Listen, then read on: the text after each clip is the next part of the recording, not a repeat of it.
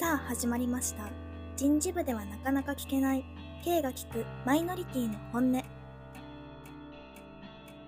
この番組では毎回様々なマイノリティの方にゲストにお越しいただき自身もセクシャルマイノリティの K が仕事や生活に関わる内容を赤裸々にお聞きし話を深掘りしていく番組です。今回もどんな話が聞けるのか。それではタートです。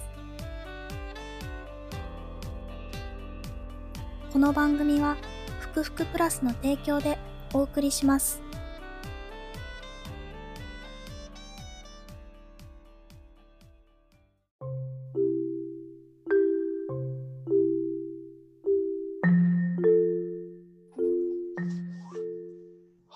では、今週も、えっと、前回に引き続き、中森さんにお話を深掘りしていきたいと思います。どうぞよろしくお願いいたします。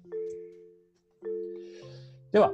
今回はですね、あの、以前2回の方で中森さんが実際どんな方かっていうのをじっくり深掘りさせていただいたので、まだお聞きじゃない方はぜひね、前のやつも聞きながら、今回のやつも聞いていただければなと思いますが、ちょっと今回はね、あの、仕事とか、そういう組織とか、なんかそういうものに注目したお話が聞ければなっていうふうに思っております。まず、えっ、と、中森さんはゲイの当事者だっていうふうなお話していただいていましたが、まあ、あの当事者として会社に優秀な社員が集まるためには、どういうようなことをしたらいいかななんていうのがあったりしますでしょうか？あそうですね、はい。これはですね、僕がと働いていた時からはい。ずっと考えていたことで、はい。今のところ、えっと、当時も今も変わらず、あのー自分の中で一つの答えとしては、はい所属の上司が一番、えっと、大きく影響するなと思っていて、はい。もうえっと、自分の直属の上司がどれだけ、あの職場の中で、えっと、なんかみんなが、えっと、働きやすい環境を作って、うんであの一人一人のメンバーをなんか個人として尊重できて、最終的にあのなんかお互いの違いを認めつつも協力できるようなあうんのチーム作りをどれだけ上手にできるかがうん非常にあの全てをあの決定づけるんではないかなと。はいはいはい。チーム作りや個人個人を尊重してね。へーなんかそういったところにあの無理くり入れ込まなくてもいいんですけど、なんかゲイとか、そのマイノリティとかそういうのがなんか関係してくるようなところもありますか？そうですね、と僕自身の,、まあその20代働いていた時の経験から、まあ、ずっと今思ってることなんですけど、はい。あと僕自身はあの20代通じて、えっと、紳士服のはい販。売プラスうんが3年間と、あとファーストフード店でのそのスタッフ管理、店舗運営というマネージャー職を合わせて、まあ何かしらその職場の、えっと、管理職、マネージャーというような役割の仕事を、大体と8年近くあのやってたんです。はい。で、その当時はですね、確かに、えっと、自分のそのセクシャリティというのが、うんあのあんまりそんなに自覚していなかったというか、ほぼしていなかったんですけど、はい。ただですね、えっと、自分のその、えっと、このマネージャー職とか管理職としてなっている最初の経験からすると、えっと、なんか典型的なあの体育会系のみんなをぐいぐいあのスキルとカリスマ性と 存在感となんかパワーで引っ張っていくようなリーダーでは全然なかったんですね。はい。まあ、どちらかといったらあの、ファーストフード店で最初働き始めた時なんて言ったら、まあえっと、学校であのなんかもう常に無視されてるとか、はぶられてるとか、無視されてるような、もう本当なんかやる気があるのかないのか分かんないような弱っちい子が、あのなんか突然飲食店でアルバイトを始めてみたいな、そんな感じでスタートしたので、はい。最初の時はで、正直なんかやる気があるのかあるのかないのかよく分かんないし、うん。声もちっちゃいし、はい。声がいいのか悪いのかもよく分かんなくって、うん。1ヶ月で辞めると思われてたらしいんです。はい。でもそんな中でですね、とあのまあの当時、えっと、自分に仕事を教えてくれてたあのなんか教育担当の人が、まあ、すごいあの、丁寧に教えてくれてたのと、お店全体というか、まあ、あの会社全体の社風として、はい。マニュアルを作って、うん。なんか行き当たりばったりではなく、あの順序よくはい。で、でかつ、えっと、なんか仕事の、えっと、フィードバックとして、なんかできたところ、できなかったところっていうのを、あの感情的にならずに、あのうん客観的、冷静にうん。評価をするっていう、そういうあの社風の会社だったので、はい。あのなんか働く前の、なんか社会に出たら、あの社会で生き残るためには、うん本当体育会系のなんかパワフルがあって体力があってうんなんか気合と根性があってであの周りの人をどんどんなんかグイグイなんか引っ張っていくようなタイプの人じゃないとうん生き残れないと思ってたんですけど、うん。そうですねと自分が真面目にその仕事をこなこなしていってはい。あの後から後輩の人が入ってきたら自分が教わったような形であの自分の中では、まあ、あの教わった通りに、まあ、できる限りあの丁寧に仕事を教えるようにしてったらあのそのままなんかそれが多分評価をされていでって、まあ、最終的になんかお店全体をあの管理するようなそういう立場まで行ったっていうそんな経験があるので。うんはい。うんそれ以降は一度そうやってあのマネージャー職になった後はうん。あの割と自分みたいにそのちょっとやる気がないような人とか、まあ、ネクラな人とかコミコミュ障の人はい。なんかの人もあのきちんとあの仕事を丁寧に教えればあのきちんとその人はあの育っていくしうん。で逆に、えっと、嫌いと根性でのである人しか残れなくって弱肉強食みたいな職場にしてしまうと結局、えっと、残る人は残るけど残れない人の方が圧倒的多数になっちゃうからうん。結局人手不足になっちゃってあの常にああの新しいスタッフ募集していなければいけないような職場としても、あの成り立ちはすごいあのなんでしょうバランスが崩れて職場としてもあの機能しない職場になってしまうんだなっていうのはすごい感じてたんです。確かに。なんか、はい。そうですね、そんなことがあったので、はい。うんなんかそこら辺を、なんか自分が、あの、なんでしょう、えっとまあ、ある程度お店という枠の範囲の中で、うんなんか自分の、えっと、ポリシーとか、あの経験を反映させたそういう、えっと、組織運営をできる立場になったら、できるだけしようと思ってたのは、あの、なんでしょう、と、ベテランさんと新人さんがいるけれども、うん。あとなんか新人さんを早く丁寧に育てて新人さんを早く一人前になってもらうっていうのが一つとうん。あとはですねえっと新人さんとベテランさんをなるべく働く上でペアにするとかあるいは、自分の、えっと、慣れた持ち場以外のことを体験してもらうとかして、うん。なるべくいろんな人がいろんな、えっと、持ち場、あるいはいろんな、えっと、働くペアとかで、えっと、違う場所、違う相手となるべく一緒に働いて、なんか一人何役もできるように、なんか個々のスタッフのあのレベルを上げるっていうのを、なんか目標としてやっていて、はい。うんその上であの気をつけたこととしてはあのなんか一人一人のスタッフの人の性格も違えばうん能力も違うし、はい。あとはなんか仕事に対しての熱意も違えばうん。プライベートの事情も全然バラバラだと思うので、はい。そうですね。ちょっと困った事情であったりとか、あとはその体力的にあのあとあのやりにくい仕事があるんだったらうん。体力がない人でもその仕事ができるように、あの働きやすい環境を整えるとかいう、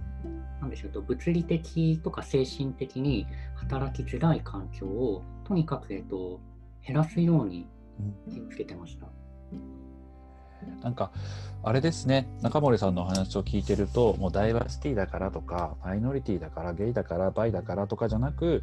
もう誰もが働きやすい職場になることがもう本当に今言ったように誰もが働きやすいんだなっていうこの人のためとかじゃなくね。なんかでも一つのこの人のためから始まってみんなのためにもなっていくようなイメージもすごいお話聞きながら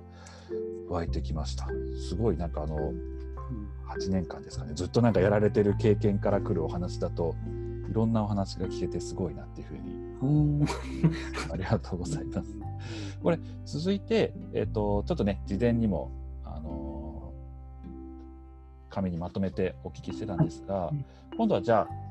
中森さんがその当事者ゲイ当事者としていいって思える製品とかサービスとか何かそんなこと気づいたこととかあればぜひ教えてください。はい、そうですね。と、はい、一つのはダイバーシティの当事者として良いと思える製品、サービスはと聞くと、もしかしたらなんですけど、うん、この放送をお聞きになっている方の頭の中には、はい、あのレインボーデザインの、うん、T シャツとか、レインボーデザインのとか、うん、なんかそういう、えっと、ある程度なんか LGBT とかゲイのシンボルを使ったものとか、あるいは、えっと、LGBT とかゲイの人に受けそうなデザインとか、うんうん、もしかしたらそういうのが頭の中にあるかもしれないんですけど、はい、なんですね、僕はそこまではあのなんか重視はするタイプではないです。はいはい、ァッションブランドがあのレインボーカラーを使ってデザインの服を発表したからそのブランドのなんかあのレインボーデザインの服を買おうとかそこまでは強い気持ちはないんですけど、うん、どちらかといったら個人的にやっぱり重視をしているのは、うん、企業のなんかとまあ、ニュースで知る限りですけどその企業の中の社会に対する姿勢というのが、あのなんでしょう LGBT えーと、LGBT 優遇とか LGBT 活用とかあのダイバーシティとか無理にそういうことは言っていなくても、うん、あのなんかパワハラセクハラをしないとか、下のしないとか、うん、まあ、本当簡単なところだとなんか粉飾決算しないとか、はい、もうなんか企業としてとか組織の在り方として、はいメンバー一人一人誰か特定のメンバーにをなんか排除するとかあるいは特定のメンバーに、えっと、負担をものすごいかけすぎないような、うん、そういう形の組織であるような会社に、まあ、逆にあの共感します。うんそうですよね。なんか書いていただいた文章のところで性的少数派とかね人種性別や年齢をネタにしてかかあのからかうような CM とかをね流す企業っていうのはさっきのパワハラとか下請けいじめとかも含めてなんかそういうのを見聞きするとやっぱりまあなんか人として嫌だなというか感覚的にもすごい嫌ですしね。そうですね、うんうん、あえてそうやってレインボーカラーとかで目立たすよりもそういう会社そういうなんか嫌ないじめとかパワハラとかしない会社の方を選ぶ。確かに。なんか個人的になんですけどあの本当の大手なんか大手靴メーカーとか大手服ブランドメーカーさんがなんかあえて LGBT 向けにその LGBT 向けではないと思うんですけどね。レインボーのデザインをそういうなんだプライド月間とかプライド週間で出すっていうのは、まあ、個人的にはまあそれを直接買って着る勇気はないけれど、ね、あ企業がお金かけてそういうことやってなんかその社会に宣伝してくれてんだっていうものに関してはなんか嬉しいなとは思ったりもしますけどね。うんまあ、そこら辺はそうです。まあ、自分で買う、買わないは別そうそうそうそう。まあ、企業のあの人にしても人員的とか予算的な、うん、あの制約がある中で、はい、なんか LGBT に対しての姿勢を示すということを、うん、その企業はあのなんか時間と人とお金をかけて、うん、あのなんか LGBT をに対してなんかサポートする姿勢を示すって選択をしたっていう、うん、なんかその選択自体はもうやっぱり僕も見てて、うん、あのなんか好印象、高評価には確かにつながります。そうですよね。僕もそう、さっき中森さんがあの率直に言ってもらって、僕も本当にそれをね、買うかって言われたら、多分そんな、僕個人的にその子まで派手なもの着れないし、まあ、ちょっとね、LGBT、虹色が入ってる靴とかだったら、まだまあ可愛いかなとか思うけど、そう、結局買うのはね、自分の好みで買っちゃうけど、その姿勢が嬉しかったりとかなんか当事者からするとやっぱりどうしてもレインボーカラーって自分が意識しているからかわからないけど結構街中でも目につくようにもなってきているので、そういうのやってくれるとあこの企業ってそうなんだっていうのはなんとなくアンテナは立ちやすいなっていうふうには思ってますがでも確かに芯としてはねパワハラセクハラした受けいじめがあるような会社は嫌だなっていうのは一緒です。自分もなっちゃうかもしれないですもんね。そういうふうにやられちゃうかもしれないから。うんいやありがとうございます。じゃあぜひ最後の質問ですね、じゃあダイバーシゲイ当事者として、まあ、こういうチームで働きたいななんてことがあればちょっと教えていただけますでしょうか。うん、そうですね。まあ、あんまり、えっと、なんか高く望みすぎてしまうと、うん。もしかしたらこうあのこの、えっと、ポッドキャスト聞いてくださってる方が、あのそんなことはできないよって、じゃなかったので、あの2つありがとうございます。考えました。はいありがとうござい停ます、電これだけやってくれたら、うん。あの、なんでしょう、そこからやめたくなる気持ちはなくなるなみたいな最低限のものと、うん。あとここまでやってくれたら、もう本当、あのそこのチームのために本気本気で出しちゃうなっていう、うん。なんか理想の部分と2つ、まあ、自分の経験を踏まえてちょっと考えてみたんです。はい。まあ、最低限の方から先に言うと、はい。あの上司の人とか同僚の人が、あのあんまりプライベートとかセクシャリティを詮索しないようなところが、であれば、まあ、とにかくいいかなと思ってます。うんうん。そうですね。多分僕が働いてきたお店は全部あの飲食業だったり小売業だったりしてはい。基本的にあのお店が、えっと、定休日がないためにうん。かつ営業時間も長いので、はい、全員が集まる集まる研修とか、うん。社内全員が集まる飲み会ってなかったんですね。はい。だから、おのずと飲み会に行って、あのうん。それ恋愛話とか好きな人とか、うん。なんかプライベートなことを聞かれるっていう機会が、えっと、企業としてはかなりあの少なかったんだと思います。はい。まあ、とは言っても、世の中のあのオフィスで働く、えっと、9時5時とか9時6時で働くはい。全部が全部そうではないので、はい。仮にそういうところに行ったとしたら、まあ、何でしょう、最低限とサバサバしてて、うん。このプライベートとかセクシャリティをネチネチと聞かなければ、まあ、最低限そこではうん。あのなんかやめずに働けるとはお思うんです。ーはいはいはい。まあ、そうサバサバに、まあ、関連した上で、まあ、仮に自分がゲイだと知られても、はい。表面上はいじめとか無視とか、うん仕事の連絡回さないとか、はい。そういうのされなかったら、あの陰口で言う分にはもう構いませんからっていう意味で、なんか表面上、あのなんか、あのなんかゲイだと知っても波立たないし、まあ、どちらかといえば、なんか探らないでいてくれたら、まあ、いいなっていうのが最低限の希望であります。うんうんうんうん確かにそうですね。難しいところではあるんですけどねそのプライベートやセクシャリティに検索してこないっていうのもセクシャリティに関してはね確かにそんな深入りする必要はない話にはなりますけどなんとなく上司の人とか、まあ、同じ同僚の中でもプライベートの話はなんか「あ今日いい天気ですね」ぐらいな感覚でそうですねまあよしちょっと止まってしまいましたね。あっていくと、詐欺した職場になってしまうので、まあ、ある程度の雑談では出てくるのは、まあ、それは自然なもので、ちょっとこの、なんか、うん。あのどこまで詮索と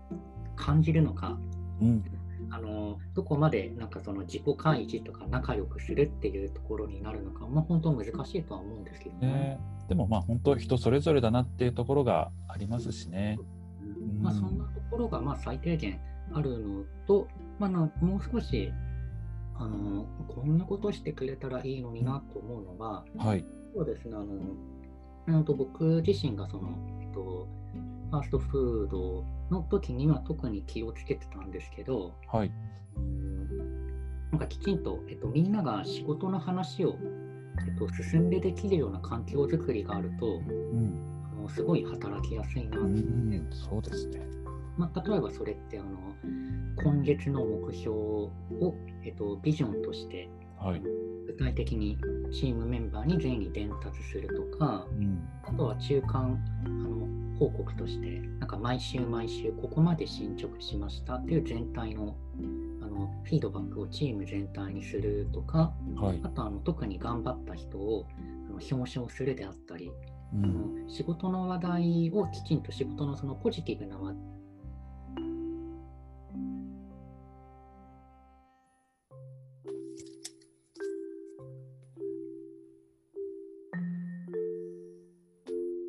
すだけにはい。あのしてしまうと、はい。うんやっぱりあの仕事つまんないなっていう職場だとどうしてもなんかお互いのなんか身の上話とかうん雑談とか愚痴ばっかりになってしまうと思うので、あのそういう意味ではあのなんか上司の人がいかにあのポジティブな仕事の話題がチームの中でどんどん自然と出てくるかっていうあのビジョン作りだったり細かいフィードバックっていうのをはい作りでするかっていうのがあの非常にあのなんか理想の職場としての大事なポイントではないかなと思ってありがとうございます。本当におっしゃる通りだなっていうのがすごい綺麗にまとめていただきました。今、ちょっとだけすいません、中森さん、僕の方のあのネット環境が悪かったみたいで、ちょっと一部、はい、止まってしまったんですが、ちょっとこのまま最後、まとめていきたいと思います。いや、でも、なんかとても貴重なお話をどうも中森さん、ありがとうございました。ありがとうございます。あれですよね、ブログも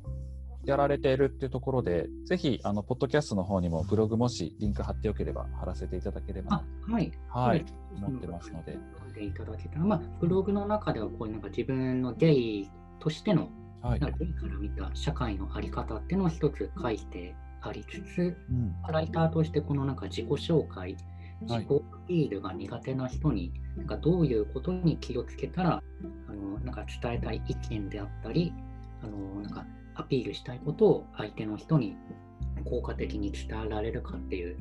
なんかそんな形のことを書いているので、なんかそれを読んだ方の参考になったら嬉しいです。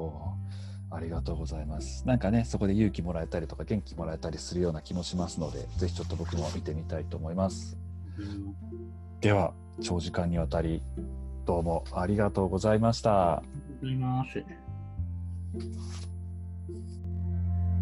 ます。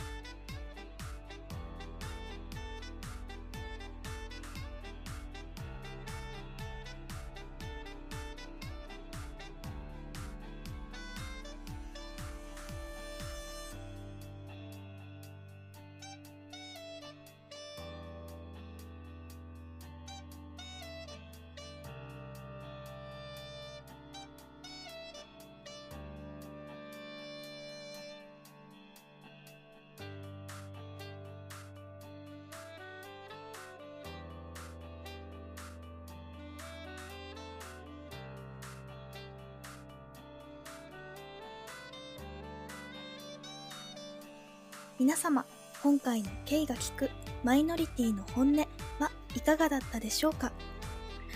また次回も他では聞けない本音をお届けいたします。それではまたお会いしましょう。